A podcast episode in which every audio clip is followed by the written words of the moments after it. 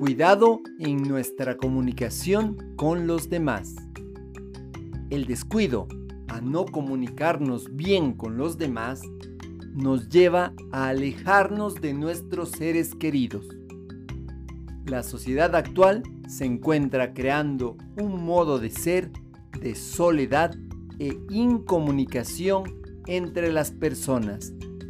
Y de seguir indiferentes, vamos a llegar a una sociedad de suicidios o de perder las ganas de vivir o seguir luchando por la vida.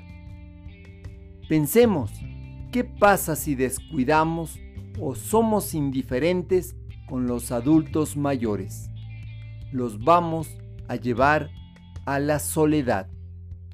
Si descuidamos de los desposeídos, de los excluidos, de los niños, los vamos a llevar a la soledad. Si descuidamos de las personas con discapacidad o quienes se sienten solos, descuido, abandono, indiferencia, es igual a falta de cuidado. Recuperemos el valor del cuidado.